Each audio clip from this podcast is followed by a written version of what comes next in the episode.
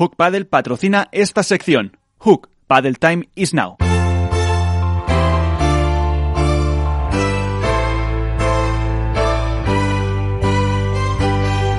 En esto es Paddle comienza el debate.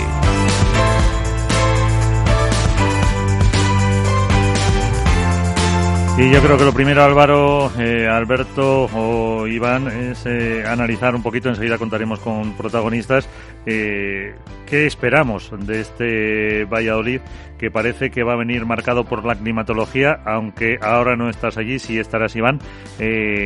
no sé las previsiones, yo por lo que vi el otro día, eh, hablaba de que hoy y mañana miércoles todavía había cierta inestabilidad, pero que el fin de semana se esperaba el eh, calor que más o menos ha sido habitual en, estos, en este torneo. Sí, bueno, hoy había lluvias, hoy había lluvias, por eso se ha retrasado la jornada, dan también un 40-60% de lluvias por la tarde, a partir de mañana a las 11 de la mañana ya parece ser que, que va a llegar el sol a Valladolid y que van a ser las temperaturas habituales de este torneo.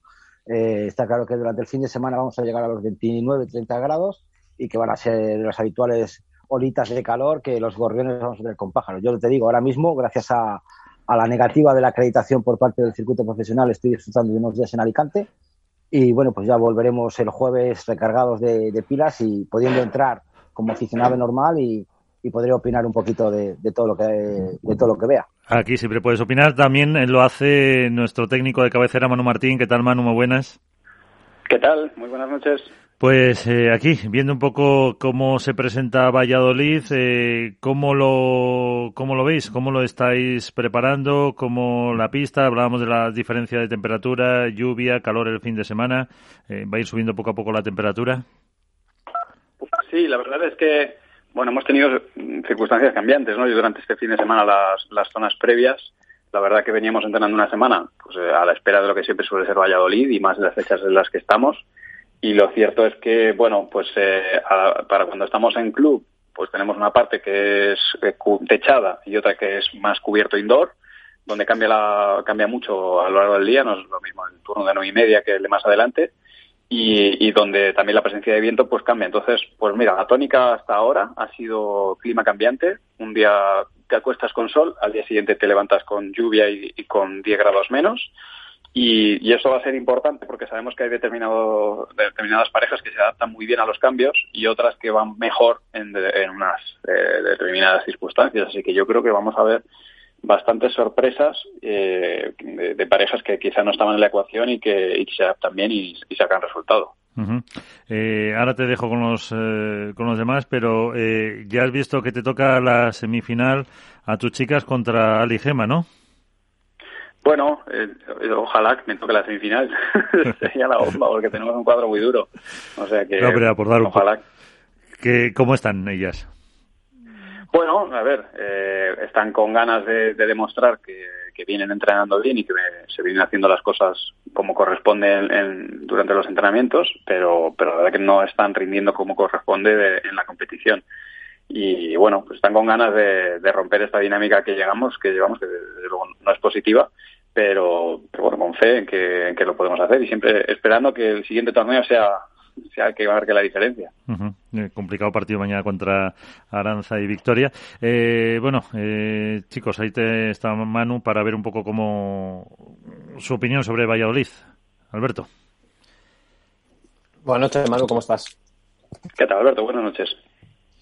Em, a ver, tú que estás allí, bueno, que vives Valladolid más de cerca que nosotros, todos esperamos que, el torneo de Valladolid sea un, un impasse en la temporada, tanto a nivel deportivo, evidentemente, porque sería ya sexto, la sexta prueba de la temporada. Es el torneo quizá que los jugadores tienen más en el punto de mira por traición y bagaje, y además porque suele ser la antesala de, o bien de, de los cambios de pareja que llegan o de los que va a haber después. Se, uno, se empieza a notar eso ya en el circuito, por un lado, que puede ser eh, el preludio de lo que está por llegar. Y dos, eh, ¿crees que va a ser determinante lo que pasa en este torneo para que se dé? ¿O es la consecuencia de lo que ha pasado en el inicio de temporada? Sí, yo creo que, que Valladolid es siempre la gota que colma el vaso, ¿no? Y, hay cosas también que nosotros, o que se sabe dentro del circuito, que quizá el aficionado no lo sabe, pero hay, cambios de parejas que ya están hablados o que, o que ya están semi cerrados y, bueno, como te digo, suele ser un poco la, la cota que colma el vaso porque ya se acerca al Ecuador, eh, porque bueno hay proyectos que, que, tienen mejor funcionamiento en un inicio y otros que no, que, no funcionan. Entonces bueno pues es a partir de aquí donde hay más volumen de cambios pero vamos que llevamos un añito con, con cositas eh, durante durante el inicio también y sí por estadística yo creo que ahora vamos a ver algunos cambios que se van a producir pues quizá por malos resultados también en Valladolid que confirman que esos cambios pues, eh, pues puedan llegar a ser interesantes o no y, entramos pues en lo que sería ya el Ecuador, los torneos de verano y, también probablemente con el dominio de ciertas parejas que, bueno pues que se adaptan mejor a este tipo de situaciones con, pelota rápida y con puntos más cortos. Iván. Hola Manu, buenas noches. ¿Qué tal Iván? Bien, espero que te esté tratando bien, bien Valladolid y que, haya, y que estés disfrutando Estoy encantado. me alegro muchísimo. Bueno, yo ahora no estoy cerca, estoy bastante lejos, pero bueno, yo me gustaría eh, preguntarte que eh, ¿ves cambios también en la parte femenina o solo en la parte masculina? A ver, sí que es verdad que hay parejas que a día de hoy no están funcionando bien y eso lógicamente no es una tónica que se pueda aguantar durante mucho tiempo. Es decir, que o, vienen los cambios en la pista o vienen los cambios fuera de la pista. Pero bueno, que esto, esto al final te da lo mismo que sea masculino que femenino a día de hoy el pádel. Hay tantas opciones, hay tantos jugadores y jugadoras buenas que, los cambios se pueden producir y, ya no es como hace 10 años que los jugadores de arriba no apostaban por, por un jugador joven porque, bueno, porque al final por la estadística creo que hasta el 2016, eh, hasta llegar a los cuartos de final, los, cabezas de, los ocho cabezas de serie no perdían ni un solo set. Eh, ya no es que perdieran partidos, es que ni un solo set se cedía. Y a día de hoy está clarísimo que, no solamente hay ocho parejas buenas, hay muchísimos jugadores, incluso jugadores que están fuera del cuadro principal. Y en el caso de las mujeres, pues pasa igual. Así que yo creo que, como, como hablábamos antes, Valladolid, por estar muy cerca ya del Ecuador y, ya llevar eh, unos, unos cuantos torneos pues puede ser una puede ser determinante o no pero está claro que en el femenino si los resultados no acompañan pues lógicamente eh, también habrá movimiento y habrá cambios que en función de lo altos que sean pues eh, provocarán ese efecto dominó que ya hemos visto en otras ocasiones y, que bueno pues que al aficionado le, le da un poquito de salseo. Dale dale Álvaro ah buena hola muy buena Manu qué tal qué tal Álvaro buenas noches bueno, lo primero darte la enhorabuena por la clasificación de los rookies que se metieron en previa. Así que nada, se la de mi parte. Muchas gracias. Y, luego preguntarte, mm, bueno, en el caso de, las chicas, eh, no sé si se nota, o sea, llegar a estas alturas de temporada, el, hecho de que quizá los objetivos o, llegar a cierta altura de los torneos no se haya logrado respecto a lo que a lo mejor eh, hablaste al principio. No sé si eso está creando cierta tensión o nerviosismo, por decirlo de alguna manera, en la pareja y si también eso ha llevado a que quizá ahora eh, os planteéis otros objetivos distintos de los que tenéis a principios de temporada.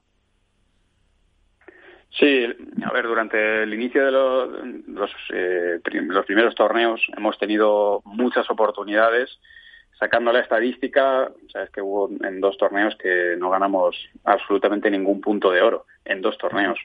Y, claro, al final eh, los, resultados no acompañan. Ha, habido momentos de juego buenos, pero claro, no, no, se vive solo de jugar bien. Eh, se vive de esto se vive de ganar partidos, igual que en los entrenamientos. Entonces sí, la verdad que es una pareja que parte en un inicio como pareja 7, que, que, parte con el objetivo de como mínimo estar entre las 8 y eso implica jugar los viernes y, no se han conseguido esos resultados.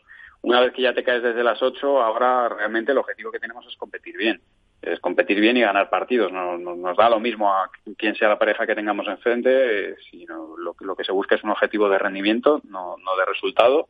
Y a partir de ahí, si el rendimiento va, está más que demostrado y hemos visto esta temporada que parejas que, que en un principio no estaban ni entre las ocho, eh, no solo han hecho buenos resultados, sino que han ganado torneos. Entonces, lo, lo importante es competir bien, eh, hacer lo que, lo que sabemos y está claro que la presión estaba ahí. Ahora creo que en cierta manera hay algo que, hemos perdido ¿no? de, presión, porque ya, ya no estando entre las ocho, pues no, no hay que defender, que esto es algo que, muchas veces sucede, ¿no? Te, da más presión el, el querer no perder que, el, el, querer ganar. Entonces, bueno, intentando sacar de la ecuación esa, ese aspecto que muchas veces lastra, pues vamos a ver si, si las cosas van mejor.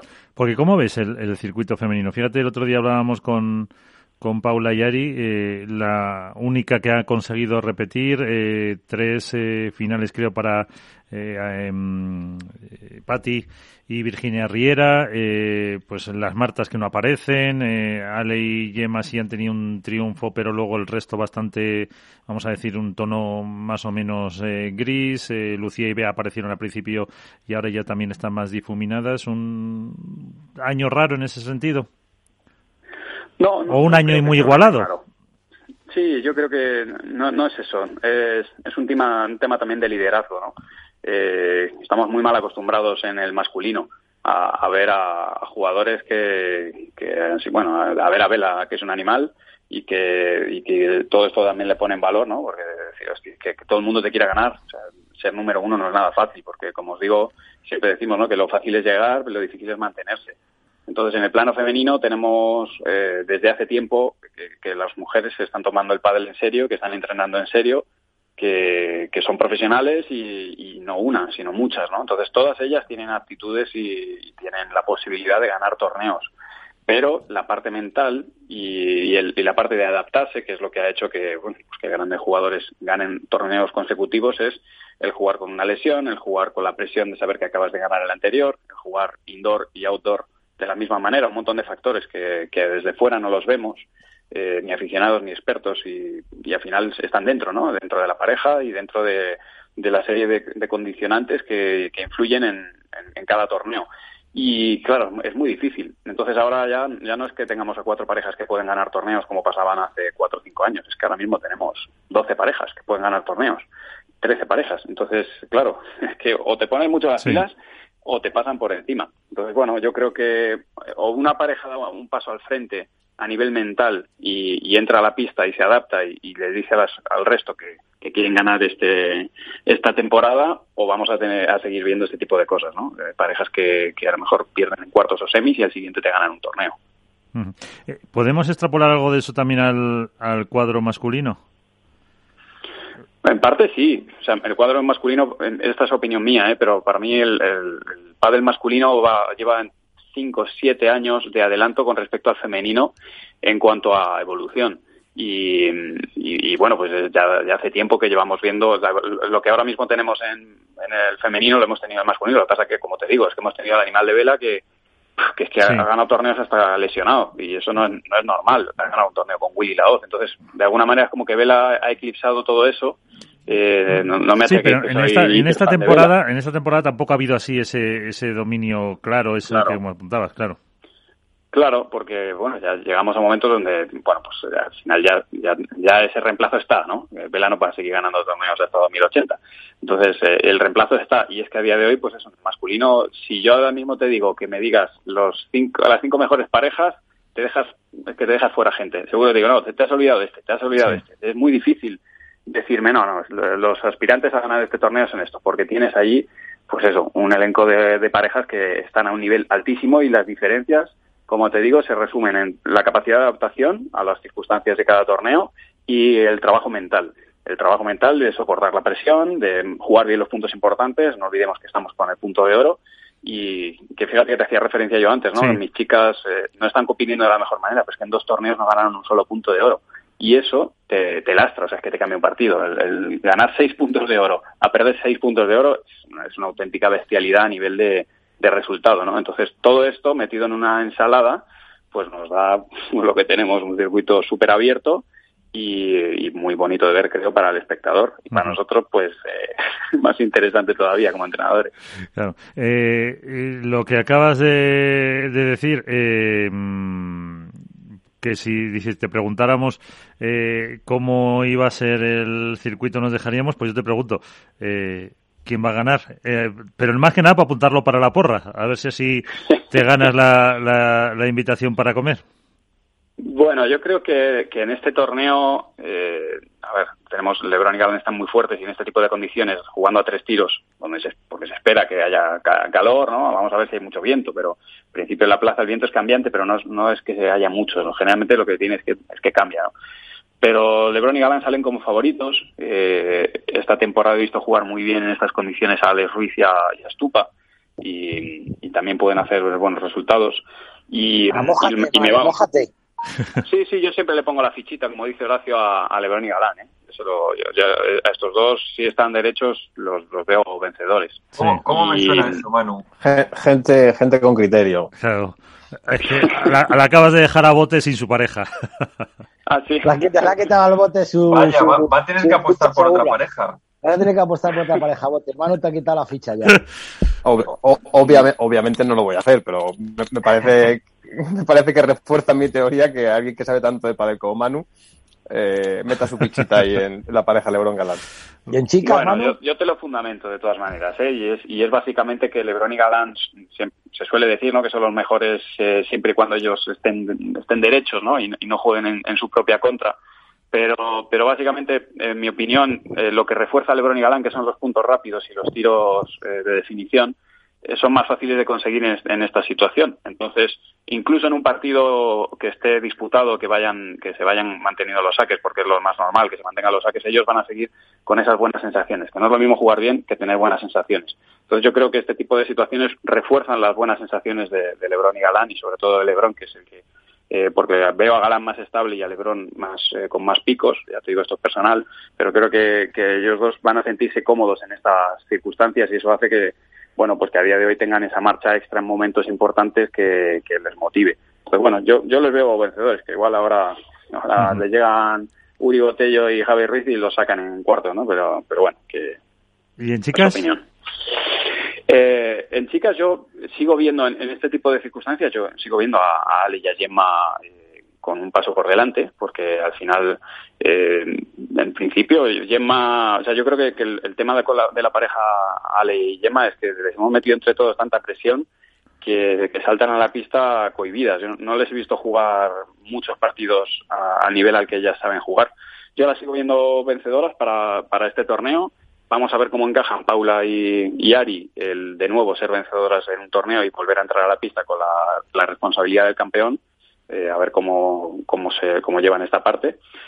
Y bueno, es que sabes que en el femenino tengo tantas dudas porque Patti y Riera me están encantando, como, como lo vienen haciendo y quiero ver eh, cómo, cómo, enganchan esa, esa regularidad y, estoy echando de menos efectivamente a Beita y a, y a Lucía ahí en esos en esas rondas finales. Pues eh, aquí que apuntado queda, grabado, y, eso, ya, ya comentaremos a ver eh, si has acertado o no los pronósticos. Seguro que no, pero bueno, ahí ha quedado. Bueno, pues te seguimos en eh, tus redes, en Mejora tu Padel y todas las demás que, que no paras, y con algo especial para Valladolid.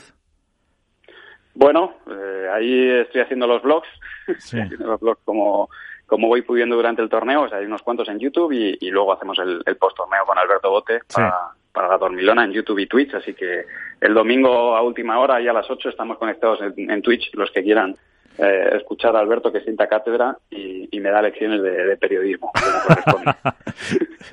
Alberto, Alberto, lecciones de mucho. Alberto. Eso, es más, eso es más ficha que lo de Lebron y Galán. bueno, Alberto, despide tu a mano, ya no puede hacer nada. Nada, Manu, nos vemos el, domingo y buena semana, que, que eso será sinónimo de que, de que todo ha ido bien. Ojalá, a ver si damos una buena noticia. Un fuerte abrazo para todos. Muchas gracias, eh, Manu. Pues eh, ahí están esas eh, consideraciones un poco de, cómo está el, el, campeonato, cómo está el circuito profesional con esa igualdad y esas complicaciones que nos estamos encontrando a la hora de hacer la porra. Si os parece, la dejamos para dentro de unos diez minutillos para que Alberto, sobre todo, vaya pensando, mm, ahora que no puede repetir, y, y a ver qué otras opciones tiene o para que le mande un WhatsApp a, Manu y le diga a ver por dónde, por dónde tirar. Pero esto, me inhabilita para repetir. Sí, sí, sí, sí, sí. En tu caso sí. Me, he querido bancar de la raíz, ¿no? Ya has perdido la ficha, ahora tienes que buscarte otra diferente. Vale, vale, vale. me parece, justo. Vas a apostar el último, fíjate.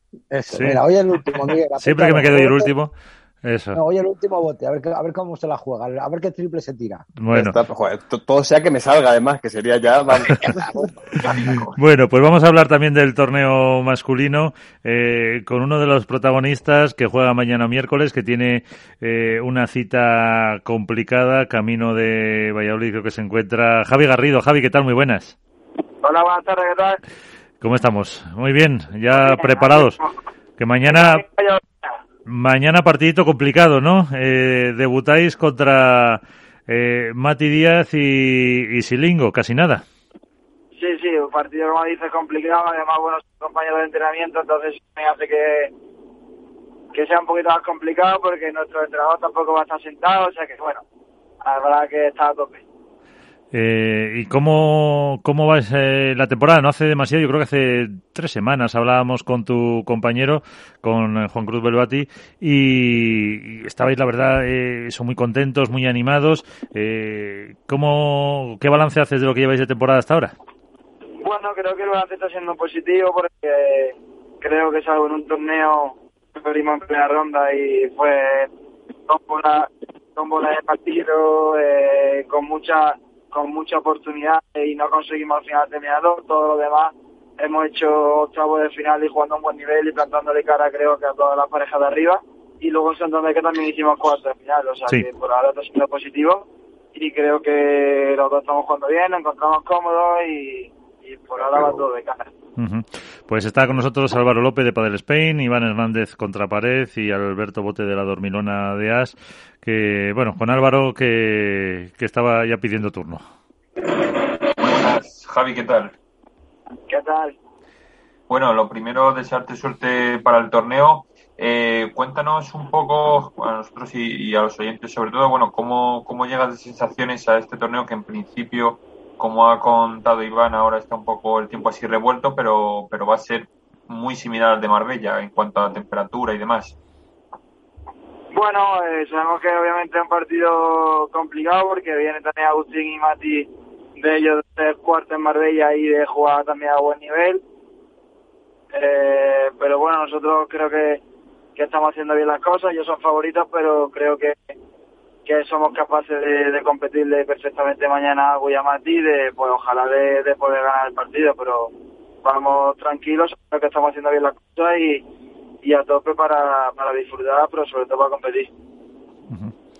Alberto. Buenas noches, Javi, ¿cómo estás?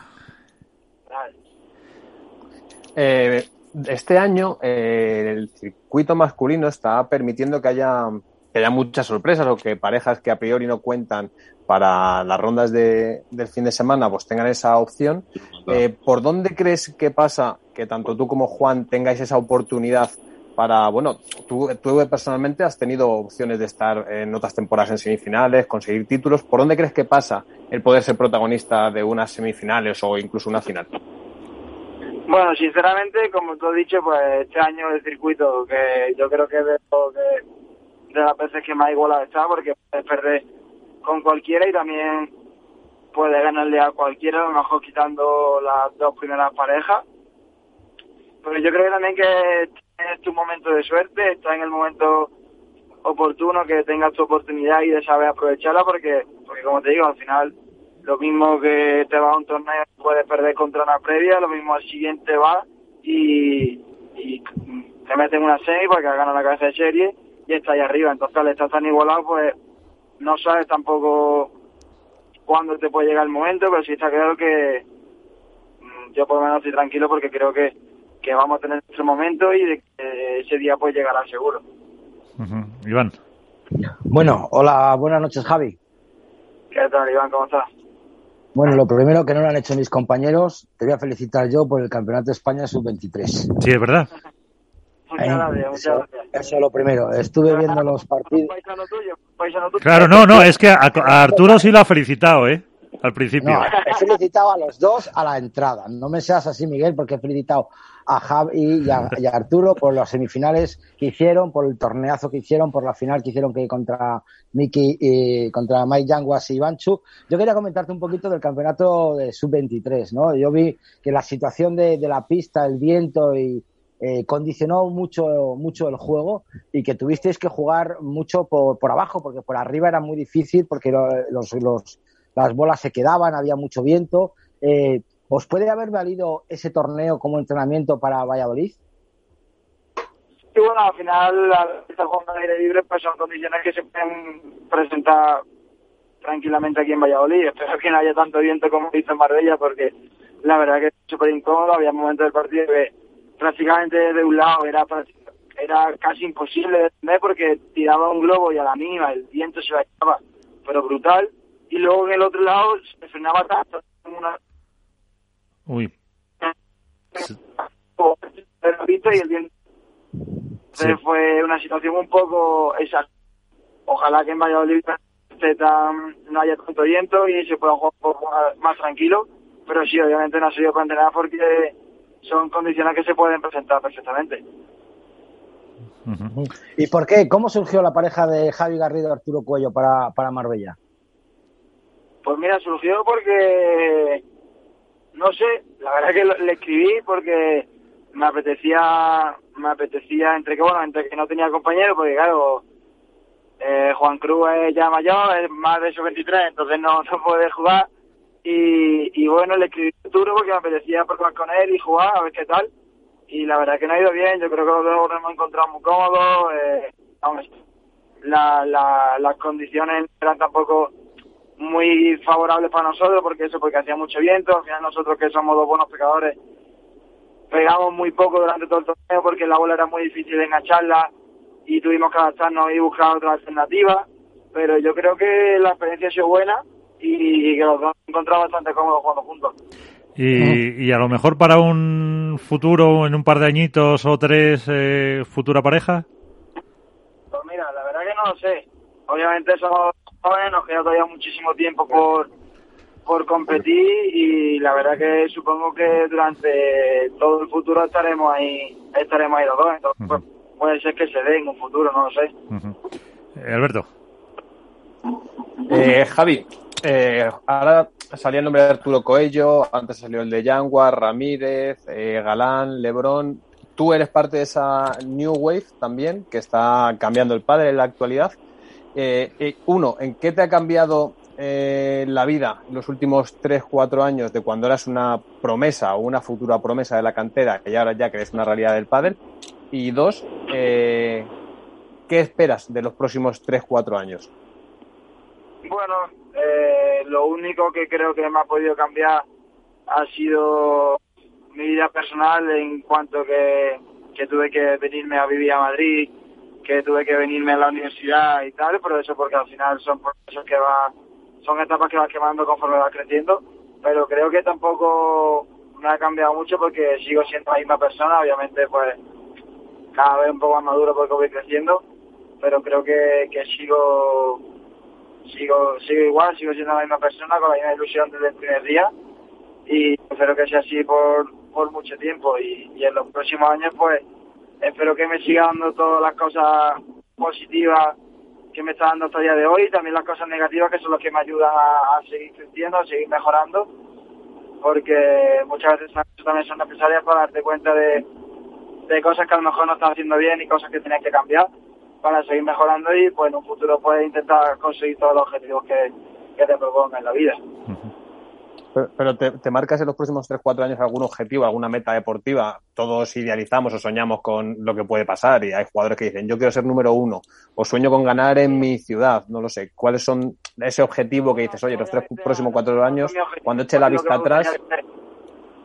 mi, objetivo sería, pues, me encantaría poder ser número uno del mundo, pero no te digo, no, lo quiero ser en tres años, porque ¿qué pasa si no lo soy en tres años? No sé, o sea, creo que será una cosa que, que si tengo que serlo, será, no sé cuándo, pero yo voy a seguir entrenando y peleando todos los días por intentar en un futuro serlo, pero no me marco un tiempo para, para conseguirlo. creo que es una cosa que, que llegará cuando toque y cuando sea el momento oportuno.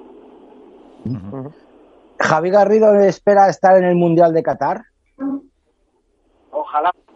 Encantaría. Eh, también tenía ganas, la verdad, de, jugar europeo? el europeo, pero bueno, eh, también estaba, cierto, estaba muy, muy igualado este año.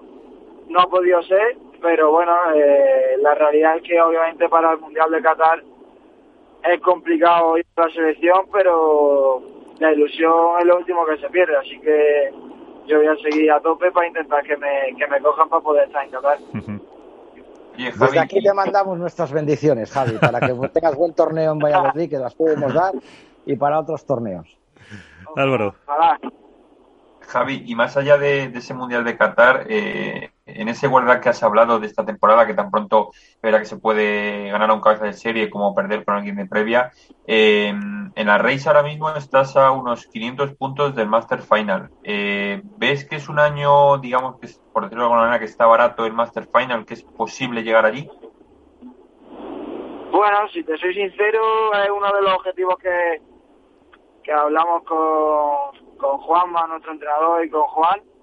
Eh, creo que, obviamente, partiendo de la base de que, como hemos hablado antes, que hay pareja durísima, de que es un año súper igualado y tal, creo que somos capaces y creo que estamos capacitados de, de poder estar en un Master Final. Obviamente es súper complicado, pero, pero bueno, es un objetivo que está ahí, nosotros vamos a intentar cumplirlo pero todo pasa por, por mañana llegar a Valladolid y hacerlo lo mejor posible y ya pues cuando llegue diciembre veremos si, si hemos hecho bien las cosas, si tenemos el premio de poder jugar el más o no. Yo creo que ya, eh, no te voy a decir garantizado, pero eh, con esa bendición de Iván has ganado mucho, ¿eh? Para, para conseguirlo. Eh, eso ya es un, eso es un primer paso. No, no es la mía, no sea que luego pierda y, me eche la bronca que no quiere saber. Bueno, del programa, del programa, Iván, del programa. Del programa, vamos a decir que es del programa, que todo lo que pasa por aquí, algo de suerte le damos, algo de suerte. Ojalá sea así. Bueno, pues lo veremos mañana con ese partido frente a Mati Siringo. Eh, Javi Garrido, muchas gracias, eh, que tengáis suerte. Muchísimas gracias a vosotros, a ver, a ver si es verdad y, y nos dais un poquito de suerte. Pues mañana estaremos eh, atentos a ese partido, de que no es eh, un cuadro precisamente fácil para, para empezar el que les ha tocado. Estaba mirando aquí con eh, y luego tendrían que jugar precisamente, mm, en teoría, con Yanguas y, Ramírez. O sea que fíjate el, el recorrido que tienen para, para conseguir el para conseguir ir avanzando un poco, eh, que está, está muy caro ahora mismo con esa tremenda igualdad que comentábamos todos, ¿no? Sí, al final. Garrido Beluati, por ejemplo, es una de esas parejas que están ahí en una segunda bolsa, pero que no es descartable que cuajen uno o dos torneos que les cojan un buen pico de forma, con la suerte justa para poder eliminar alguna pareja cabeza de serie y meterse en una, unos cuartos, unas semis, que ya lo hemos visto otras temporadas. O sea, si no recuerdo mal, hace un par de años a Javi le vimos jugar con Dineno dos semifinales consecutivas, una cosa así. Eh, lo que pasa es que yo lo decía hace no mucho de, Garrido, que parece más mayor de lo que es porque le tenemos ya en la memoria de que lleva varias temporadas en el circuito profesional, pero Garrido es del año 2000. Es del 2000, exactamente, de octubre, noviembre del 2000.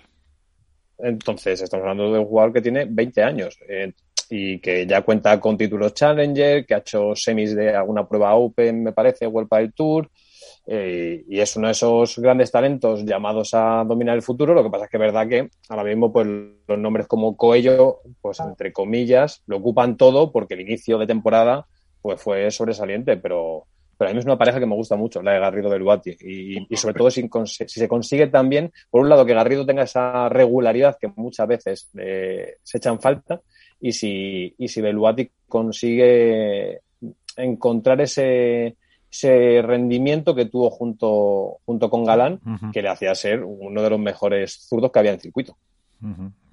Sí, de hecho lo hablábamos la semana pasada, eh, Alberto, que bueno, Garrido era fruto de nuestra devoción.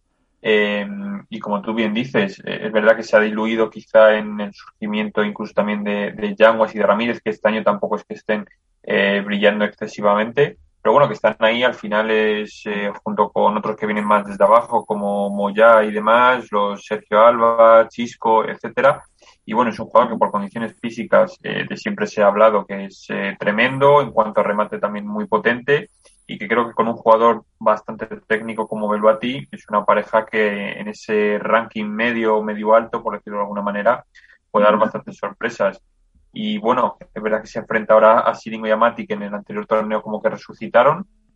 Pero bueno, veremos a ver cómo, cómo se da. Yo espero que tengan suerte y que puedan acceder, como hemos dicho, por lo menos a pelear por, por intentar entrar en ese Master Final, que creo que sería una excelente recompensa para ellos. A, mí es que, Álvaro, me, eh, Garrido, salvando eh, las diferencias y que obviamente las comparaciones son odiosas, el prototipo de Garrido me recuerda mucho al de Galán, por ejemplo, por eh, la planta que tiene, el estilo de juego, eh, cómo afronta los partidos, Entonces, ese creo que pasa por ahí la evolución del deportista profesional y en este caso del jugador de revés. Y creo que si Galán es el, ¿no? es el icono de lo que va a ser el padre en los próximos 10 años, obviamente, eh, creo que Garrido cumple la gran mayoría de requisitos para estar dentro de ese perfil de lo que está por llegar. Luego hay que ver, evidentemente, y tiene que cumplir o llegar a todo lo que ha hecho Galán, que es mucho y muy difícil. Pero me parece que tiene todos los todas las condiciones y los condicionantes para ser un, jugador a, no sé si a marcar una época, pero sí estar entre esos cuatro o cinco que estén peleando los títulos. puede ser que le haya faltado un poco continuidad con parejas, encontrar a lo mejor su... A ver, la palabra media naranja. El año pasado hubo varios cambios, ¿no? El año pasado o el anterior... Este año ha sido mucho, han tenido muy mala suerte en los sorteos, ¿eh? Porque en primera ronda creo que durante dos torneos o tres torneos se les ha tocado cruzarse en segunda ronda con Juan y Galán y en uno les pusieron en aprieto, ganaron, perdieron en tres sets. Yo creo que es un poquito también suerte en los torneos y es justo ahora en Valladolid también con Mati y con Díaz, que son dos jugadores, dos peleones, dos rocas, que, a lo mejor muchas, muchas parejas, lo que dice Alberto, eh, tienen su futuro, tienen gran proyección y les falta ese puntito de, suerte, ese puntito de regularidad, ese puntito de, de, tener un partido, de ganar un partido a uno en cabeza de serie y ya venirse arriba y, y, darle el pelotazo. Yo creo que Javi Garrido y Velote hacen muy buena pareja, yo les veo muy bien compenetrados y a lo mejor ojalá, ojalá les vaya bien, pero creo que les falta ese puntito eh, de suerte, más que de regularidad. Ah, ah, el 2020 de Garrido no es bueno. y, eso, y eso es verdad, porque creo, si no me equivoco, que no pasa de octavos en toda la temporada, más o menos, y estamos hablando de un jugador que por edad, eh, capacidades y por quizás lo que esperábamos de él en una temporada tan atípica como fue la del año pasado, podía tener un factor ventajoso como era el conseguir un pico de forma eh, más rápido que el resto de jugadores que superan la treintena. Entonces, en su 2020 no es bueno, está claro, pero es verdad que viene a hacer dos, venía a hacer dos temporadas como la 2019 y 2018, que siendo muy joven era, pues, no sabría si decir el jugador al que todos señalábamos como el futuro del padre español. Eh, dando por hecho que Lebron, obviamente, y Galán eran ya jugadores asentados en la parte alta del cuadro. 2019 hace dos semis, como decía, me parece, si no me equivoco, en forma consecutiva o casi consecutiva. 2018 suma algún challenger incluso. Entonces, eh, el 2020 fue quizá un poco un frenazo, pero bueno, pero también hay que englobarlo en lo que fue, que fue una temporada atípica para todo el mundo y que hay gente que sabe, bueno, pues sacar su mejor rendimiento en circunstancias anómalas y, gente que le cuesta un poco más. Entonces creo que este 2021 es un año importante para su evolución deportiva porque para mí está en esa bolsa eso, como decía, de cinco o seis jugadores que van a marcar la próxima década del padre profesional. Eh, y de cara al, resto del torneo para Valladolid y antes de, hacer la porra, en alguno, eh, bueno, eh, hablamos de la vuelta de Vela, apuntaba Ale Ruiz y Estupa, mm, Manu como posibles también grandes rivales por las condiciones de la pista. nos hemos olvidado últimamente de los Coy y Lamperti que empezaron muy bien la temporada. ¿Cómo veis ese, ese torneo del circuito? Bueno, yo la verdad que, que, más allá de lo que has dicho tú, Miguel, eh, destacar primero lo que sí que he querido destacar es que se ha metido en cuadro Maxi Gravel y Seba Nerone, que la verdad que es un... A ver, para ellos es un no reconocimiento de su carrera, pero sí al esfuerzo que hacen, al hecho de que son al final dos jugadores veteranos que, que bueno, que no estaban en, en, su mejor momento, que no estaban ganando partidos y bueno, han conseguido meterse juntos en la en el cuadro final. Y creo que bueno, es, es digno de, de aplaudir. Más allá de eso, bueno, eh, ver el, rendimiento que puede tener, eh, a ver cómo vuelve, por ejemplo, eh, parejas como Pablo Lima y Tapia, que es justo además se van a enfrentar mañana miércoles a, ellos. yo creo que pueden rendir a un, a un buen nivel. ver cómo están también Uri Botello, a ver cómo vuelve de esa lesión que se produjo en, en Marbella. Esperemos que esté totalmente totalmente recuperado, más allá también de la, de la lesión de Vela. Y luego, bueno, eh, al final eh, parejas nuevas como la de Tito Lemandi y Coqui Nieto, a ver cómo rinden, tampoco han tenido, es verdad que entrenaban, siempre entrenan juntos en, en el Vita 10, pero no sé hasta qué punto eh, han tenido tiempo de, de preparar muy bien sus, sus, enfrentamientos. Y bueno, luego ver también, por ejemplo, a, Juan Martín y a Pablo Lijó, otra pareja que, que, es nueva en este en esta vorágine de cambios que hemos tenido. Pero no, pero no es nueva porque ya jugaron es nueva, en pero, es nueva, pero nueva, ya jugaron en, en Cerdeña. Torneo, en torneo fit, ¿no? no, no, en Cerdeña. En, Cerdeña en el final del FIP, que lo ganan y habían jugado, me parece, otro torneo, a lo mejor con anterioridad puede ser. Que bueno, es una pareja que por alto no lo vamos a descubrir. El hijo es un jugador muy físico y que creo que para el estilo de Juan Martín le puede, le puede venir bastante bien. Y luego lo que decías tú, ver el rendimiento de Colle y Lamperti, que tienen que volver a ese, a ese nivel a dar otro, otro saltito más. Y eso en cuanto a los chicos. Luego, si quieres, eh, opinamos más en profundidad de las chicas. Sí, seguimos con los chicos. A ver, yo, yo creo que el, torneo masculino está marcado por dos vertientes que casualmente se dividen en la zona alta y la zona baja del cuadro. La, zona alta del cuadro es va a ser una guerra completamente. Porque habláis de Lamperti ello, pero es que Lamperti ello, si pasa, eh, se van a enfrentar en segunda ronda a Galán Lebrón. ¿Vale? Eh, y más adelante Galán Lebrón van a tener unos hipotéticos, hipotéticos cuartos con eh, Stupa y Ale Ruiz, que como decía Manu, que a mí me parece que está muy bien tirada, tienen un rendimiento, pueden tener un rendimiento muy bueno en un tipo de torneo como este.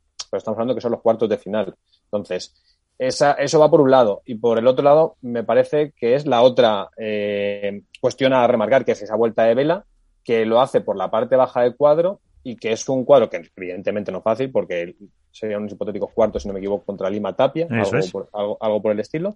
Eh, pero va a favorecer probablemente que, eh, bueno, Vela se readapte a la competición de haber, de haber estado una semana fuera y eso juega a su favor. Mm, veremos, porque hablar de Velasteguín antes de que ocurran las cosas eh, tiene mucho riesgo, porque creo que es el único jugador que es dueño o que se ha ganado ser dueño de su destino porque nos ha demostrado tantas veces que digamos lo que digamos, él es quien va a decidir qué va a pasar, que, no sabemos qué va a ocurrir, pero bueno, por lo menos eh, a priori tiene un camino más o menos, digamos, despejado hasta los cuartos de final. Entonces creo que esas son eh, las dos vertientes que hay que más a remarcar. Es verdad que luego, como dice Álvaro, hay parejas nuevas, eh, Campañolo Cepero, por ejemplo, que es una pareja que vamos a ver cómo, cómo ha funcionado el hijo Juan Martín, Coqui Alemandi, bueno, esas parejas del segundo grupo, de la pareja 8 a la 14 aproximadamente, que si vienen este torneo a lo mejor no van a ser protagonistas de una gran sorpresa, pero sí seguro que son nombres que a todos nos suenan y que han hecho muy buenos resultados que lo harán más adelante. Iván.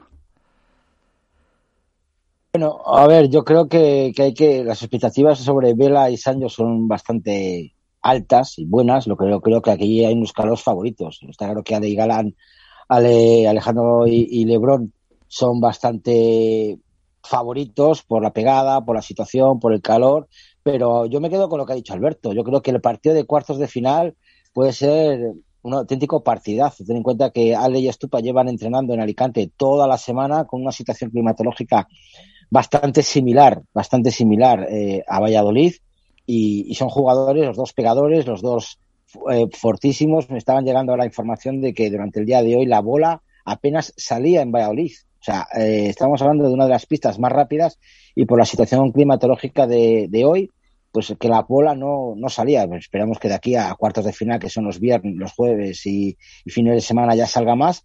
Pero creo que, que Ale y Juan van a ser los máximos favoritos. No quito, no descarto, no descarto, y ahí voy a meter ya mi fichita, cuidado, reservarla, no la digáis, a Pablo y a Agustín Tapia. Dos jugadores, pegadores, luchadores por abajo, unos grandes recuperadores para las salidas de porteros como son Tapia y Lima, que tuvieron la mala suerte de, bueno, en la final de, de Marbella, encontrarse con un Juan y Ale bastante claro digo, tampoco es una ficha descomunal, hablando de los finalistas de Marbella. Es mi ficha, pero que bueno, que igual luego la cambio por Vela y Sancho, que bueno, yo a Vela y Sancho, fíjate, está en torneo de Valladolid, les, voy a les voy a situar, espera que me atraganto, les voy a situar en semifinales. en semifinales. En semifinales les voy a situar. ¿Contra Lima y Tapia? Contra Lima y Tapia. Fíjate lo que te digo. Pero yo a la final la doy a, la voy a dar a, Lima y Tapia y, mi fichita, bueno, pues, hombre, no la voy a coger a Juan y a Galán porque ya la, ya la ha cogido Manu, pero voy a apostar por Lima y Tapia. Y luego en chicas, la verdad que en chicas veo un torneo súper, súper abierto, chicos. Yo creo que no hay una pareja que digas, esta va a destacarse. Y a lo mejor como pegadoras, pegadoras natas, la puedo decir, veo solo a una parte, al 50% de Gemma, eh, a Marta Marrero. Eh, son parejas que al fin y al cabo están muy equilibradas como puede ser Paulita José María con el remate, eh, a ver quién me falta, eh, Luz, eh, Bea González, eh, Pati Yaguno y Herrera no son pegadoras, que, que pueden sufrir en este tipo de pistas, pero bueno, yo creo que en este tipo de pistas yo, yo he visto partidos de Eli y Pati alargar los partidos a tres horas y con el calor ser auténticas hormigas y ser auténticas bestias pardas dentro de la pista. Yo lo veo, muy- la ficha de, las chicas me la reservo para más adelante porque va a ser muy complicado. Sí, no des, eh, no des pistas eh, para ver lo que luego hay que hacer en la porra analizamos un poquito cómo va ese circuito femenino. Pero vamos a saludar a- al más grande, a Fernando Velasteguín. Fernando, ¿qué tal? Muy buenas, ¿cómo estás? Hola, ¿qué tal? ¿Cómo te va? Mira, aquí todos. Álvaro López, Alberto Bote y Iván Hernández, eh, contra pared se han puesto de pie para saludarte. Ya Ah. ha sido nombrar tu nombre y ya están, ya están firmes. Ah. Los tres. Yo no, porque si, si me levanto el micro se me queda abajo y ya no te puedo hablar. Pero qué bueno. grande, qué grande. Muchísimas gracias. Oye, ¿cómo estás? Estuve en Valladolid como premio al, al grandísimo esfuerzo que hice yéndome 12 días de mi casa, trabajando de 7 de la mañana a 9 de la noche y lo que eran 5 semanas lo acortamos a 3 y media. Pero vengo con, si lo muy claro a Sancho, le digo, vengo con la intención de, de ir día a día muy tranquilo, sin arriesgar para no tirar todo el trabajo que hemos hecho, porque en un principio habíamos descartado jugar los dos torneos de este mes, pero como me fui sintiendo cada vez mejor, la herida se cerró, se cerró bien, pero claro, es una herida muy seca y no se le puede dar la intensidad que si estás al 100%, entonces me tengo que ir probando, ir agarrando confianza y por eso es que me vine ayer, pero más que nada como premio a todo el esfuerzo que, que hice después de haberme lesionado y con la tristeza de la lesión haberme ido de mi casa 12 días, lejos de la familia, pero con la intención de recuperarme lo más rápido y lo mejor posible, porque la verdad que jugando con Sancho estaba disfrutando un montón. Ujú. Eh, viene eh, una entrevista a, a tu anfitrión, vamos a decir, a, a tu amigo eh, Gianluca Bacchi, creo que se pronuncia Sí, en, sí. eh, en la gacheta hoy, en la gacheta de los Sport, viene una entrevista hablando de ti, de todo lo que has hecho, y es que eh, solo leerla cansa, de la paliza que te has tenido que pegar eh, mañana, tarde y noche para, para intentar acortar eh, esa, esa, yo creo que hablaba hasta de 6 centímetros, puede ser, de... mm, No, no, en un, en un principio, por el líquido que había, hicieron la resonancia el lunes a la mañana, parecía que era de 6, Sí, eh, que es una rotura muy grande, de 5 o 6 semanas, no te la quitaba nadie, pero al final eh, había bastante edema, cuando me volvieron a hacer una eco el domingo siguiente, a los 7 de a los 6 días, ya se vio que era de 3 centímetros y medio, y la verdad que a los 12 días eh, ya estaba toda la herida cerrada, así que me hicieron ecografía el lunes pasado, la herida está cerrada, pero bueno, ahora eso hay que remodelarlo con muchísimo trabajo excéntrico y estoy haciendo todo lo que los preparadores físicos me dicen. Eh, pero la verdad que fue, fue un detalle por parte de él. El sábado me mandó un mensaje a ver cómo estaba, el domingo cuando me volví en coche con Michael de Santander, eh, porque teníamos vuelo a la tarde y decidimos irnos temprano y me llamó para ver cómo estaba, le dije que me hacía la resonancia el lunes y me ofreció su casa, yo ya había estado ahí y la verdad que no creo que haya otro sitio en el mundo, justo lo, lo hablábamos con él, que tenga todo eso en, en adentro de una misma de una misma casa y me lo ofreció y, el lunes a la tarde estaba el lunes a la tarde estaba en su casa y fueron 12 días eh, o 12 días y medio porque me vine a Barcelona un domingo y me volví el lunes temprano para seguir para que me hicieran el control con la eco. 12 días y medio que, que empezaba a las 7 menos cuarto de la mañana y terminaba a las 9 de la noche con media hora para desayunar, media hora para comer y, y después ya de la cena, a las 9 de la noche era el momento que me relajaba. Impresionante. Iván, Hola Fernando, buenas, buenas, ¿cómo estás? ¿Qué haces, Iván? Acá en, un- en el hotel Gareu, no sé si lo conoces, en el centro de Sí. Valladolid, en tu ciudad. Sí, sí. no, no lo van a conocer. Tú, tú dile que vas de parte de Iván. No, la verdad, bueno, yo la sabes, bueno, lo digo, yo estoy ahora mismo en Alicante, no estoy disfrutando de Valladolid, y ya sabes que, bueno, me Ah, han, mira. Me ha negado la acreditación en el World del Tour para informar del torneo, así que bueno, pues por lo menos aprovecho para estar en Alicante. Espero verte el jueves o el viernes cuando, cuando vuelva. Y yo quería preguntarte, por, primero, felicitarte por el esfuerzo que has hecho y una curiosidad. Yo sé que lo más duro a lo mejor de la, de la lesión ha sido el, el irte de Italia y dejar a tu familia. Eh, si tú ganases este torneo, ¿a quién le dedicarías el torneo? ¿A Gianluca o a tu familia? No, a ver, eh, sería, sinceramente, y no es porque soy una persona que, que me encanta jugar con presión, me encanta. Eh, eh, me he tenido que acostumbrar a lo largo de mi carrera a hacerlo y me encantaría decirte que, que si gano el torneo se lo dedicaría a Gianluca y a mi señora, que, que, se, que se bancó se bancó 12, 13 días de estar ahora tengo a mi hijo al lado y me hace seña y le digo, eh, eh, a Gianluca que me invitó a su casa y a mi señora que, que yo después de venir ganar en Vigo, me fui a jugar Interclub a Italia, me voy a jugar voy a jugar a Santander, eh, me tengo que ir 12 días de casa, ¿viste? Entonces yo creo que fueron las dos personas artífices, pero ya me ya me ya me gustaría eh, poder hacerlo, pero sinceramente no estoy, si hice del dos días, eh, movimiento de físico, voy a ir de, de, día en día, pero sería muy arriesgado decirte, no, no, vengo, vengo a ganar el torneo, vengo a, hacerlo bien y, y el objetivo principal es no recaer. No recaer, o sea, entiendo que si Fernando Velasteguín nota una mínima molestia, eh, no va a forzar absolutamente para nada para el resto de la temporada. Obviamente decís adiós a Valladolid, contentos con el resultado, con haberte probado y, listo. Sí, no, ya con, con el hecho de estar en competencia y de volver a competir con Sancho, ya estoy feliz. Eh, ese es el objetivo mío. Mañana es nuestro primer partido, que podés ganar o podés perder, porque aparte, como, como está muy claro, eh, está todo muy parejo, aunque yo digo siempre, cuando se juntan dos jugadores buenos, no hay nada parejo. El año pasado Lebron Galán dominaron, este año siguen siendo los dominadores, o sea que está parejo de la pareja dos para atrás, porque la pareja uno está claro. Así que la idea es eh, jugar el primer partido y, y ver cómo estoy. Álvaro. Hola, muy buenas, Fernando. ¿Qué tal? Hola, Álvaro, ¿qué tal? ¿Cómo te va? Bueno, yo lo primero felicitarte no por tu recuperación de la lesión, sino por la profesionalidad que has demostrado, porque no todo el mundo está dispuesto a dejar a su familia, e irse lejos de casa y recuperarse casi 24 horas al día.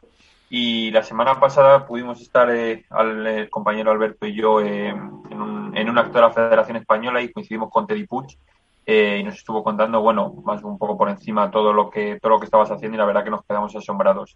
Entonces yo lo que quería era felicitarte por eso y luego preguntarte eh, cómo se mentaliza, en tu caso, un deportista de alto nivel para decir dejo mi casa, dejo mi familia y decido irme para que prime el deporte y la salud y pueda estar recuperado y volver a competir antes de tiempo.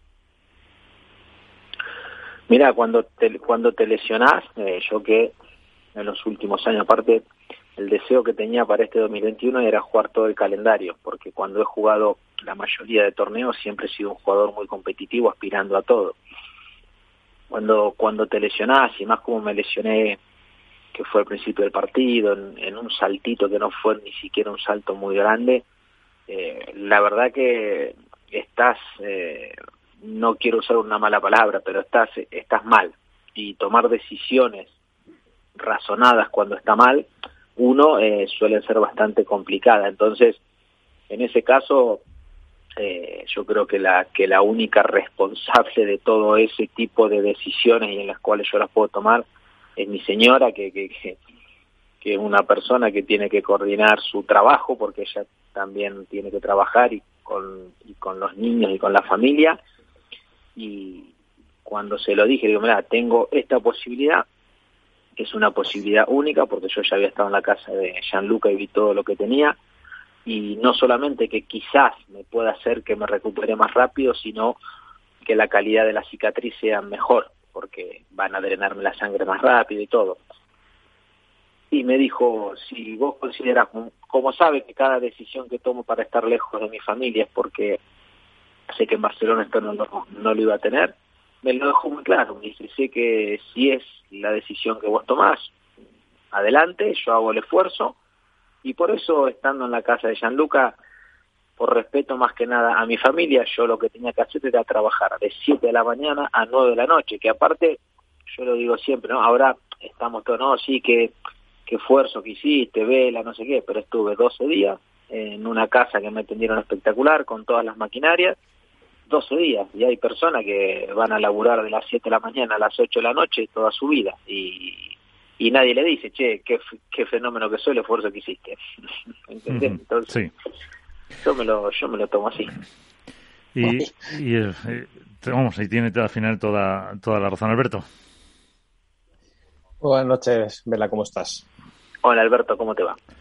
Eh, bueno, yo creo que todos te hemos dado la enhorabuena por, ¿no? por ser un ejemplo de, de, bueno, de lo que es la profesionalización y de la profesionalidad. Eh, creo que no hace falta redundar en ello. Yo me quedo más con el discurso que acabas, que acabas de dar, que creo que habla más incluso y mejor de ti, de cómo entiendes tu profesión y, y la vida que, que disfrutas y que todos disfrutamos, por otra parte.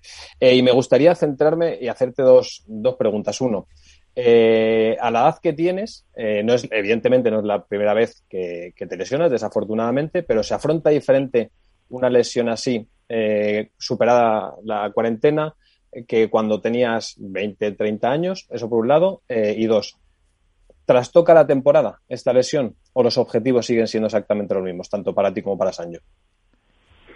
A ver, mira, cuando, cuando me he lesionado y más que nada en los últimos años, eh, la del 2018 fue muy grave, la del tendón, la del 2019, la del tendón de Akira igual, en vez de tomármelo y decir, bueno, qué mala suerte, porque la del 2018 fue la que me la que no me dejó por lo menos perder el número uno dentro de la cancha después de 16 años y 8 meses, te lo juro, ¿eh? y te lo juro por mis tres hijos que digo, qué suerte tengo de que las lesiones me han llegado a esta edad y que me ha permitido hacer una carrera que sé que la voy a disfrutar un montón. Y cuando vos te lesionás, por ejemplo ahora la del gemelo que, sinceramente me, me dolió mucho por el momento deportivo que estábamos con Sancho, ya habíamos encontrado la forma de jugar nuestra, que no es ni la mejor ni la peor, pero que ya nos veíamos siendo muy competitivos. Cuando has pasado lesiones de tendón y ves que es de músculo, decís, me pierdo un par de torneos, pero vuelvo. Y es de músculo, no es de tendón. Y si, si me hubiera cortado el tendón, eh, yo siempre pienso que de lo que te pasa siempre puede haber cosas mucho peores. Y si me corto el tendón de Aquiles a mi edad es muy probable que ya no pueda jugar más. Y hubo un chico hace dos meses atrás que se cortó el tendón de Aquiles, Aris Patiñotti. Entonces, eh, duele, te rompes, te haces las pruebas, cuando ves lo que tenés, lo único que podés hacer, Alberto, es pensar de qué forma te recuperás de lo mejor posible. Y esa es mi forma de ver no solamente una lesión, sino la vida. No, no, no, no hay no hay excusa, no, no hay tiempo para lamentarse y para pensar qué lástima que no es. Y lo que te toca lo tenés que apechugar, ponerle el pecho a la bala y trabajar cada día. Y con respecto al, al objetivo, si lo pensás que, de, que deportivamente justo me lesiono, en el mes que hay dos máster, que son muchísimos puntos, es casi el doble de un Open. Eh, queda mucha temporada, eh, porque me lesiono en el torneo 5 y vuelvo el torneo 6, pero tengo que ver cómo estoy. Ojalá que pueda jugar los 13 torneos más este 14 de acá hasta final de año. Ese sería el objetivo principal. Y luego, el juego que tengamos y que desarrollemos nos va a decir a final de año cuál es la posición que merecemos estar. ¿Cómo estás viendo la temporada? Porque antes parece que dejabas ya eh, pues muy destacado a, a Lebron eh, y Galán. Eh, ¿Cómo estás viendo los eh, torneos que se han desarrollado este año así a nivel el general? Bien, hasta mi lesión llevábamos ganado dos torneos nosotros y uno de ellos. Ganaron el torneo de Santander y ahora han ganado con una gran claridad el Máster Final de Marbella. Eh, yo lo que veo siempre es que, o más en los últimos años, por lo que sea, por intentar vender más el show a nivel de lo que sea, más comercialmente, que el pádel está muy parejo, el pádel está muy parejo. Mm, Para mí el pádel no está parejo cuando se juntan dos jugadores muy buenos como son LeBron Galán. Si lo queremos vender como que está parejo, sí, pero tenemos que dejar claro que está parejo de la pareja 2 o 3 hacia atrás.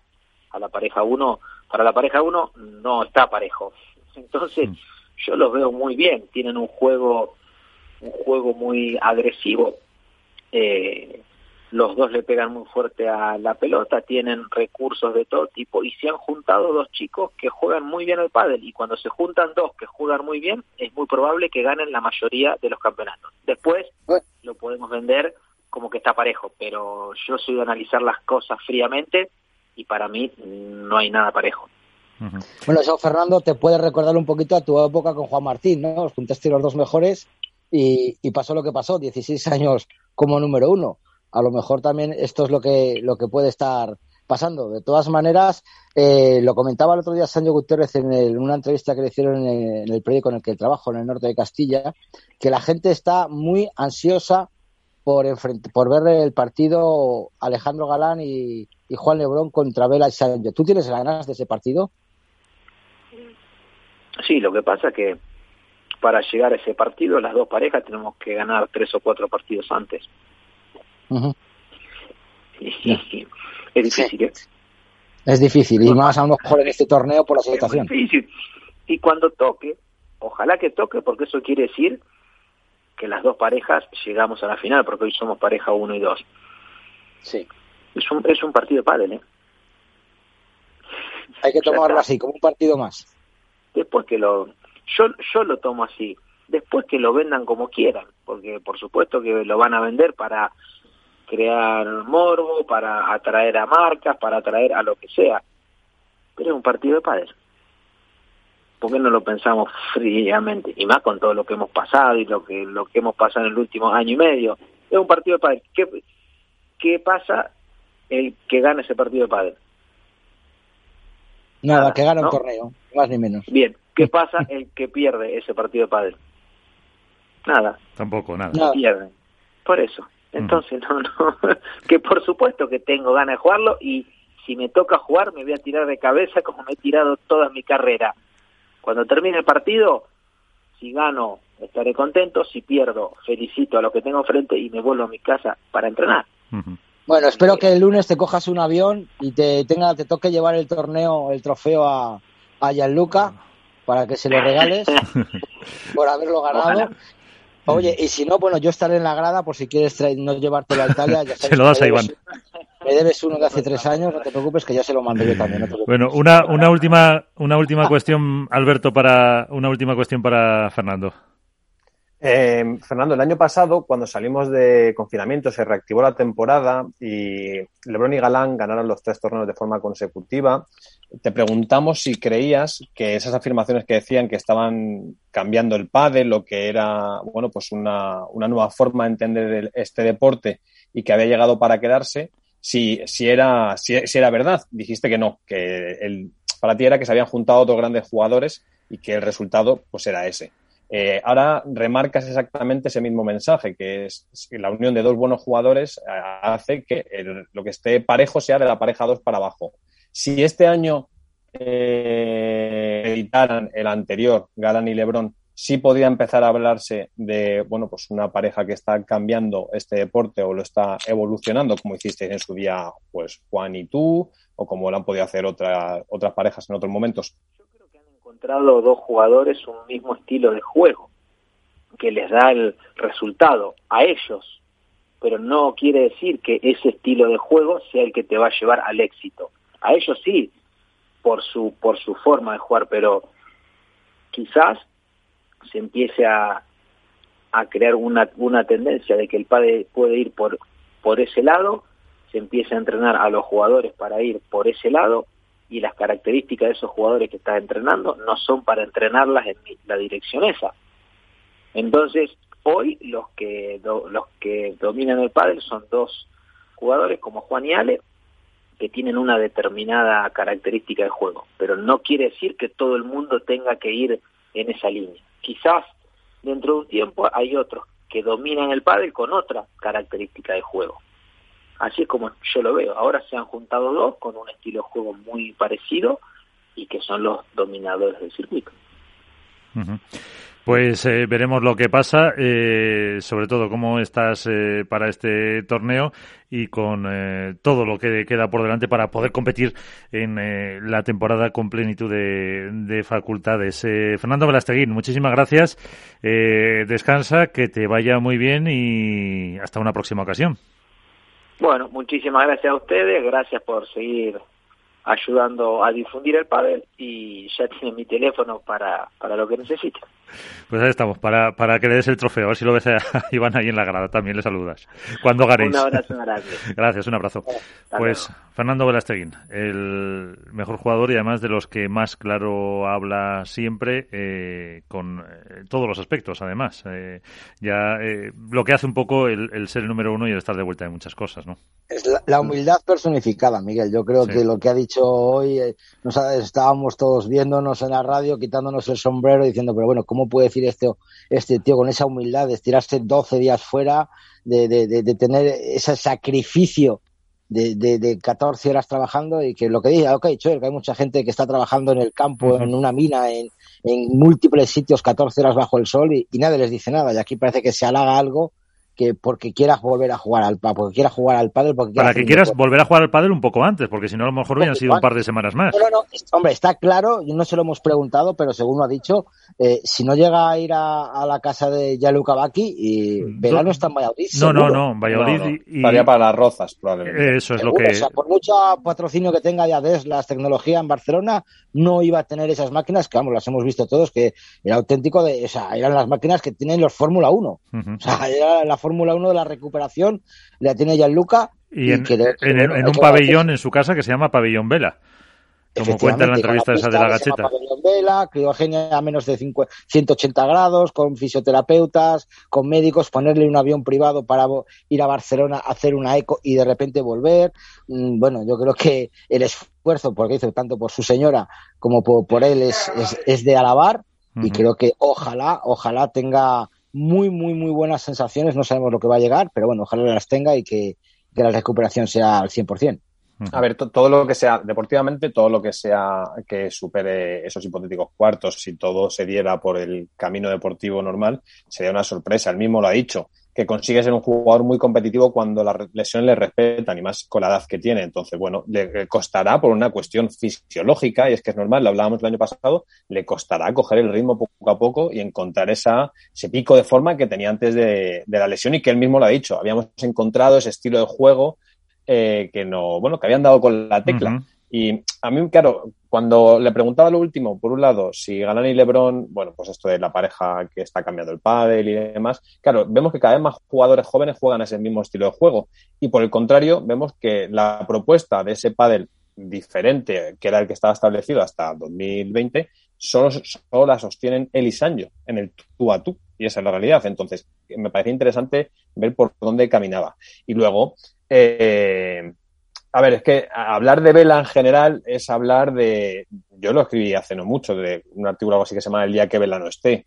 Eh, Vela trasciende al propio pádel, que, ahí es donde radica su, su, grandeza. Ya no por los títulos, por si ganará a Lebron o Galán el día de mañana con 20 años más. Si es que eso, eh, eso se le ha quedado pequeño, y es la verdad. Totalmente. Eh, la, la, la, cuestión de Vela eh, no es que el discurso sea un discurso de humildad o de falsa humildad para vendernos, no es que no es que Vela, eh, hay, hay deportistas en cada modalidad deportiva que en cierta medida simbolizan la propia vida, con sus victorias, derrotas, sufrimientos, alegrías. Eh, en su día hace no mucho, que estando en una conversación con Álvaro, hablábamos, por ejemplo, de Nadal, ¿no? Que Nadal era un poco eso, que mm. por eso todos tenemos una vinculación emocional tan grande con Nadal sea mejor Federer o sea mejor Djokovic, para eso es una cuestión de, de filias.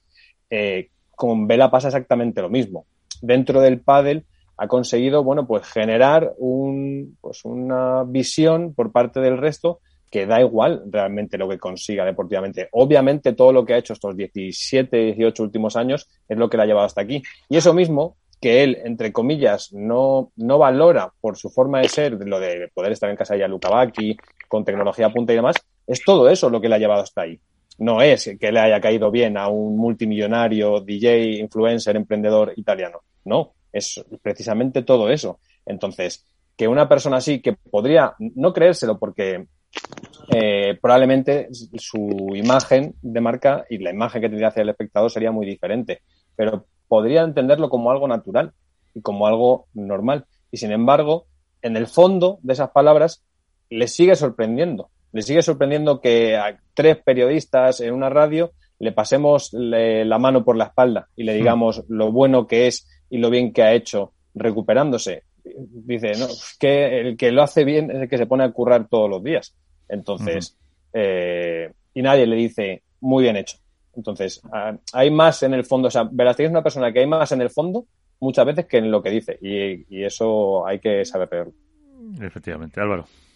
No, yo, bueno, un poco más que añadir a lo que han dicho Alberto eh, Iván. Eh, simplemente yo me quedo con varias cosas de Vela, que es profesionalidad, cabeza y humildad. Eh, creo que son tres rasgos que le definen eh, muchísimo. Al final eh, él ha dado el, su, su reconocimiento más que a lo que él ha hecho, que lo ve como algo normal, al hecho de que su mujer se quedará con los niños, porque él simplemente ha hecho lo que hace todos los días, que es entrenar, eh, recuperarse y este, intentar estar en las mejores condiciones posibles. se da más valor, como digo, a lo que ha hecho su mujer, de quedarse en casa, trabajar fuera, estar con los niños y demás que a, que a su recuperación, por mucho que haya sido en tiempo récord. Y creo que eso al final es lo que le define. Y, y me quedo con lo que ha dicho luego también, eh, de que al final el supuesto partido este de contra Galán y Lebron al final es eso, un partido. O sea, él lo ve como algo normal. Eh, siempre ha dicho Vela que al final sus logros él los verá el día que se retire, que a día de hoy es su deporte, su profesión, su manera de vivir y sentir. Y bueno, al final para él el pádel es verdad que es lo que le da de comer a él y a su familia, pero él lo ve como un, como un deporte y como la gran ilusión, y por mucho que haya pasado la cuarentena, eh, tiene la misma ambición de siempre, desde, desde un juvenil, yo creo.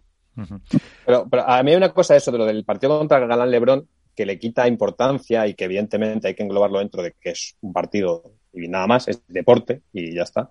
Pero si hay alguien que domina los escenarios como nadie, ese es Vela y Vela sabe que le, que le conviene mucho más el día de mañana en un hipotético partido un encuentro mucho más relajado, en el que no parezca que es el partido del siglo y demás. Entonces, Vela muy inteligente y está donde está por muchos factores, porque ha sido el mejor dentro de la pista, pero también porque ha sido el mejor emocionalmente, intelectualmente, el que mejor ha sabido leer las corrientes que llevaba el pádel. Entonces, también hay una carga de, oye, saber manejar los tiempos, exacto, de decir, oye, llegará porque lo normal es que llegue, pero no lo jugamos nada más que eso, es un partido de pádel y demás.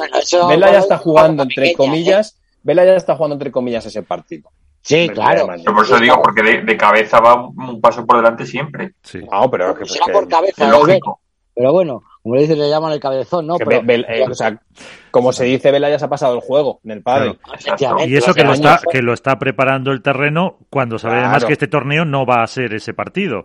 Porque el mismo no tiene Él sabe que este torneo no va a llegar, Miguel. Lo que otra cosa es que cuando llegue, eh, pues va, lo que digo yo, va sembrando la faceta italiana, la faceta yugoslava, esa que tiene Serbia de, de padel, el vela de parar el juego, de abrocharse la zapatilla, de botar la bola, de secarse las manos. No, pero te lo dice, nada, no, es, un partido, pero me va a tirar de cabeza por cada bola como siempre. Claro, se va a tirar los cuernos, está claro. Ya está, vamos a, oye, vamos a ser comedidos porque es que, eh, o sea, tiene una gran parte de razón y, y piensa así, conociendo a Velasteguín como le podemos conocer, todos sabemos que piensa eso en gran parte, pero también hay ese componente, pues eso competitivo y ese gen que tiene Vela de, bueno, es un partido nada más, veremos, veremos qué pasa y ya está. si se gana, genial, si no, felicito. Efectivamente, pero... me voy a dejar los cuernos y te voy a, y te voy a comer las claro. de las zapatillas. Eso es. Bueno, eh, que nos tenemos que ir, no hemos hablado de las chicas, pero si queréis, ahora a la vez que hacemos la porra, eh, mm, cuando digáis vuestra ficha eh, femenina, hacemos la hacemos la, la porra y hacéis un comentario. A ver, el primero, ¿qué quiere hablar hoy? Bueno, no os peleéis, no os peleéis. Bueno, Alberto está castigado, pues venga, Álvaro. Venga, pues voy yo. Pues a ver, en chicos, eh, va mi triple semanal, que son Chingote y Tello. Oye, que de, siempre que hablas con que hemos hablado con Mariano, con Ale, con hasta Lebron dijo lo mismo, que es su pareja más eh, que más entre comillas eh, respeto les da. Tienen que volver, tienen que volver. A ver, Así que y en Y categoría de chicas, Por aquello del componente emocional, voy con las gemelas. muy bien, la Que Salayeto. espero Fíjate que, me lo esperaba, ¿eh? Que espero que puedan, como mínimo, eh, terminar el torneo hasta donde lleguen. Si es la final mejor, pero sin ningún contratiempo en el caso de Mapi. Eso es. Pues Iván, A ver, yo mi ficha ya la he dicho en chicos, eh, Lima y Tapia. ¿sí? Y en chicas voy a decir un, un poquito sobre Seguro, que se la voy a quitar a Alberto Seguro, Paula y Ari. Paula y Ari. A ver, ¿qué quedo yo? Que no he pensado. Pues yo mm, voy a hacer caso a Manu. Vamos a poner a Alex y Estupa. Y de chicas, eh, chan, chan, chan, pues Ali Gema ya está dicho. Pues eh, vamos a ir a por Patti y Virginia. Buah, A ver, quiero escuchar a Alberto, por Dios. a ver. Alberto va con los de previa, vamos. Venga, vamos. A ver. David creo que Va, va a decir silencio- Coello Lamberti y Eh, no, no, no. A ver, en masculino. Hombre, te hemos dejado Paquito- a Paquito y Dineno. Una Paquito pareja, o chicos o chicas, te dejamos repetir. No, Paquito. Venga, va. Para que- Paqui- No, no, no, no, Paquito no. Ya, claro. ya que me ponéis contra las cuerdas, eh, voy, a, voy a ser legal y voy a cumplir. Paquito Dineno, ¿vale? Sí. Eh, creo que está en un muy buen momento de forma. Y a pesar de que tendría unas semis ante Galán Lebrón, eh, puede que a la tercera vaya la vencida. Sí, señor. Mm, y en femenino, ya que me habéis quitado las, las, que, las cuatro que hubiera dicho, ¿Las Martas? eh, venga, me gusta, me gusta. A ver, las Martas que algún día tienen que romper. Y yo creo que no es mala pista, ¿no? Para Como- para, para Marta como- Marrero. Como, como acierte esta porra, espera automáticamente la Sí, semana sí. que viene que se inicie el programa con un Por- enhorabuena. eh, Por supuesto. de Alberto. Capital Radio te renueva seguro si ganas esta porra. Nuestro, nuestro Te recono- magnífico. y tendrá nuestro reconocimiento eterno. Por eso.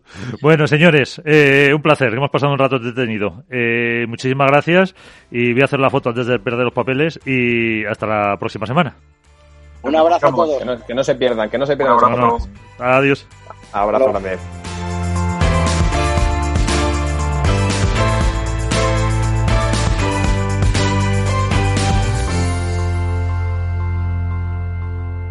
Hook Paddle ha patrocinado esta sección. Hook Paddle Time is now.